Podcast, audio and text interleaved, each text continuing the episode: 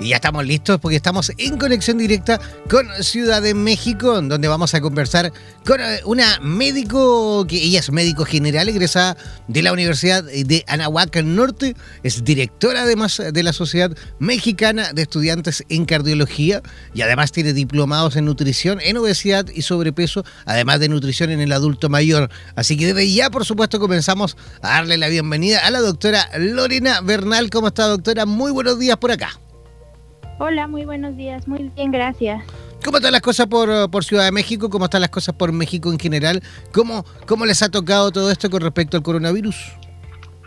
Pues bastante importante el incremento que hemos tenido de casos y pues la gente ahorita muchas están como en negación, por así decirlo, de que no quieren hacer caso, de no salir de casa, eh, de no irse de vacaciones, cosas así. Entonces ahorita estamos tratando de luchar contra eso, ¿sabes? Que se queden en casa, que hagan su aseo de manos, que estén comiendo bien, vitaminándose, etcétera, para evitar que tengamos el aumento de casos más intenso.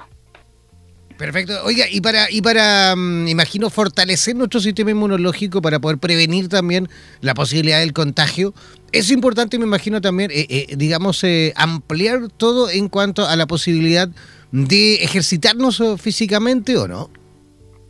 Claro que sí, de hecho el sistema inmune aumenta conforme nosotros vayamos haciendo ejercicio, siempre y cuando sea un ejercicio de tipo moderado. Está comprobado que atletas de alto rendimiento, por ejemplo aquellos que son corredores, ciclistas, que hacen algún ejercicio como muy muy extenso, en vez de ayudarles, disminuye un poquito el sistema inmunológico. Pero personas que realizamos ejercicio de manera rutinaria, que no es muy extenso, por ejemplo, lo que es bailar, yoga, a lo mejor correr, pero en moderada cantidad, aumenta muchísimo las células de defensa del sistema inmune e incluso protege contra enfermedades respiratorias. Perfecto. O sea, ¿en qué caso, por ejemplo, podría eh, eh, disminuir el sistema inmunológico mediante ejercicios? Cuando hacen un ejercicio que, como te comento, de alto rendimiento, es decir, atletas que hacen a la semana más de 5 o 6 horas, con eh, lo que es, por ejemplo, correr, aquellos que son ciclistas y aquellos que, por ejemplo, llegan a boxear o que ya son a, personas que van a competir, sobre todo. En esos casos sí puede llegar a disminuir el sistema inmunológico. Esos casos que están, eh, estas personitas que están todo el día metidos en el gimnasio y que por lo menos, por lo que tengo entendido y por ahí alguien Alguna vez me acuerdo hace un par de años entrevistamos a alguien que se dedicaba a eso en México justamente también me acordé ahora y recuerdo que él nos comentaba que en la mañana de desayuno se comía un pollo asado con, me acuerdo, un montón de pasta ¿ah? para poder, digamos, contrapesar toda la energía que él gastaba y perdía durante el día haciendo esas rutinas de ejercicio, ¿no? Sí, efectivamente, en ese tipo de personas sí puede afectar al sistema inmunológico. ¿Qué es lo que hay que hacer con ellos? Ellos sobre todo, bueno, yo sé que hacen el ejercicio como tal, ya es parte de su vida, es fundamental, pero sí necesitamos una adecuada alimentación que esté rica en proteínas, minerales, carbohidratos, vitaminas sobre todo, para contrarrestar la inflamación que produce en el cuerpo el ejercicio. Sin embargo, no es garantía al 100% de que estas personas no se vayan a enfermar. Hay cuerpos que reaccionan muy bien con lo que son las vitaminas y minerales y no se enferman, pero hay personas que a pesar de eso sí necesitan otro apoyo como complementario. Perfecto, pero en este caso nosotros por supuesto vamos a, favorecer la posibilidad de aumentar nuestras defensas, de sentirnos por supuesto muchísimo más prevenidos desde el punto de vista inmunológico para no justamente no contagiarnos, no, no, no contraer el coronavirus por medio de ejercicios. ¿Cuáles son, eh, eh, doctora, los efectos, digamos, del ejercicio en nuestro cuerpo? Ok, los efectos del ejercicio son benéficos para toda la persona que lo realice, sobre todo para los adultos mayores. Niños y adolescentes también se benefician al 100%. ¿Qué hace el, el sistema inmunológico? Aumenta nuestras células de defensa para cualquier infección, en este caso sobre todo para infecciones respiratorias. Es lo que más nos puede ayudar. Las células de defensa lo que hace es que cuando entra algún bichito extraño a nuestro cuerpo, la capta y ayuda a que no nos llegue a contagiar. Ese es como lo más importante que hace el sistema en el sistema inmunológico y bueno, sus otros beneficios como lo que es la pérdida de peso, evitar que, se produzca mayor glucosa en nuestro cuerpo, que se absorba un poquito mejor, que no haya obesidad, que disminuya la presión arterial. Esos son como sus efectos benéficos en el cuerpo y obviamente si nosotros logramos controlar por medio de ejercicio y alimentación nuestras enfermedades crónico-degenerativas, tenemos un mejor sistema inmune. Estamos conversando con la doctora Lorena Bernal en conexión directa desde Ciudad de México. Oiga, doctora, ¿y cuáles son, digamos, los ejercicios ideales? ¿Cuáles son los ejercicios quizás más simples de poder realizar en casa, en este momento en el cual la gente tiene que quedarse en casa? ¿Y cuáles son, por supuesto, esos ejercicios que fácilmente cualquier personita podría realizar? Ok, mira, mira, respecto a eso, sí es muy importante mencionar que a pesar de que mucha gente ha seguido saliendo a hacer sus ejercicios, no es lo ideal. Lo ideal efectivamente es quedarse en casa a realizarlos. Los ejercicios más recomendables dependen mucho de la persona. Si es una persona que ya viene haciendo ejercicio en meses anteriores, en años anteriores y tienen a lo mejor algún tipo de aparato, llámese bicicleta, llámese caminadora, pueden realizar al menos media hora de este tipo de ejercicios. Si es alguien que apenas va a comenzar pero quiere aumentar su sistema inmune, pueden empezar con lo que es baile y con yoga, igual media hora de ejercicio y eso les va a ayudar poco a poco a ir aumentando su sistema inmune y sobre todo a que no tengan un desgaste muscular demasiado intenso que en vez de ayudarnos al sistema inmune lo perjudique. En adultos mayores está muy recomendado que empiecen un poco con lo que es baile, estiramientos ligeros y si se puede un poquito de, pesas, pero muy básicas, entonces pueden hacerlo sin problema. Siempre y cuando, claro, tengan todo este tipo de, de beneficios en casa que puedan realizar. Oiga, doctora, usted, por ejemplo, acaba de decir que hay algunos ejercicios que a lo mejor incluso, dependiendo, me imagino, de la condición física de cada uno, a lo mejor no son tan recomendables. ¿Qué pasa, por ejemplo, en el caso de, de personas que, que, son bien delgadas y que, y que quieren, por ejemplo, comenzar una rutina de ejercicios o que quieren incluso en casa por ahí conseguirse alguna trotadora y utilizarla es, es verdad que esas personas que a lo mejor son delgaditas, eh, que son bien delgadas, no se les recomienda eh, rutinas de cardio, porque de lo contrario, eh, digamos, adelgazan muchísimo más y por ahí a lo mejor incluso eso va en contra de la posibilidad de aumentar, digamos, las defensas. No, no, no, no, para nada. De hecho, una persona delgada no quiere decir que realmente no tenga grasa a nivel interno, ajá, en nuestros órganos. Entonces siempre hay que valorar eso. A lo mejor está delgada, pero cuando nosotros valoramos en consulta pliegues, nos damos cuenta de que tiene un poquito de grasa. Entonces siempre se tiene que complementar con ejercicio cardiovascular. Sí, a lo mejor en disminución de tiempo, es decir, 20 minutos, mejor para empezar a calentar y después algún ejercicio de fuerza.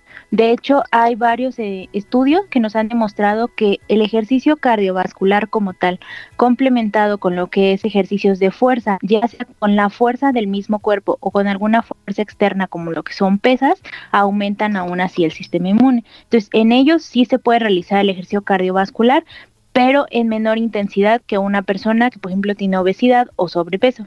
Maravilloso. Oiga, y los suplementos nutricionales que hoy en día están, están bien de moda. ¿eh? Vemos en el comercio, incluso vemos también a través de redes sociales, de internet, cómo ha aumentado el comercio de suplementos nutricionales eh, para personas que, por supuesto, se dedican activamente a la realización de ejercicios en casa, también en la calle, en los gimnasios, además de las dietas para aumentar el sistema inmune. ¿Son recomendables estos suplementos que se, que digamos que se, que se venden en el comercio o no es necesario? Ok, bueno, depende mucho de la persona. Realmente la alimentación nos otorga bastantes minerales, vitaminas y nutrientes que nosotros necesitamos. Si nosotros no realizamos una buena alimentación por el trabajo, porque a lo mejor no tenemos la posibilidad de comprar una alimentación adecuada, sí podemos aumentar con lo que son los suplementos. Los suplementos sobre todo lo que son vitaminas, minerales, en este caso lo que son eh, proteínas, siempre y cuando estén recomendadas tanto por la FDA como en este caso en México por lo que es la COFEPRIS. No todos los suplementos son adecuados para el cuerpo, de hecho hay muchos suplementos que en lugar de, beneficiarnos dañan sobre todo lo que es el hígado y siempre se deben de recomendar por un médico, no es nada más ir a la farmacia y comprarlo, no, no, no, siempre deben de ser por un médico que conozca qué deficiencias tienes, qué enfermedades tienes y qué te puede beneficiar para aumentarlos.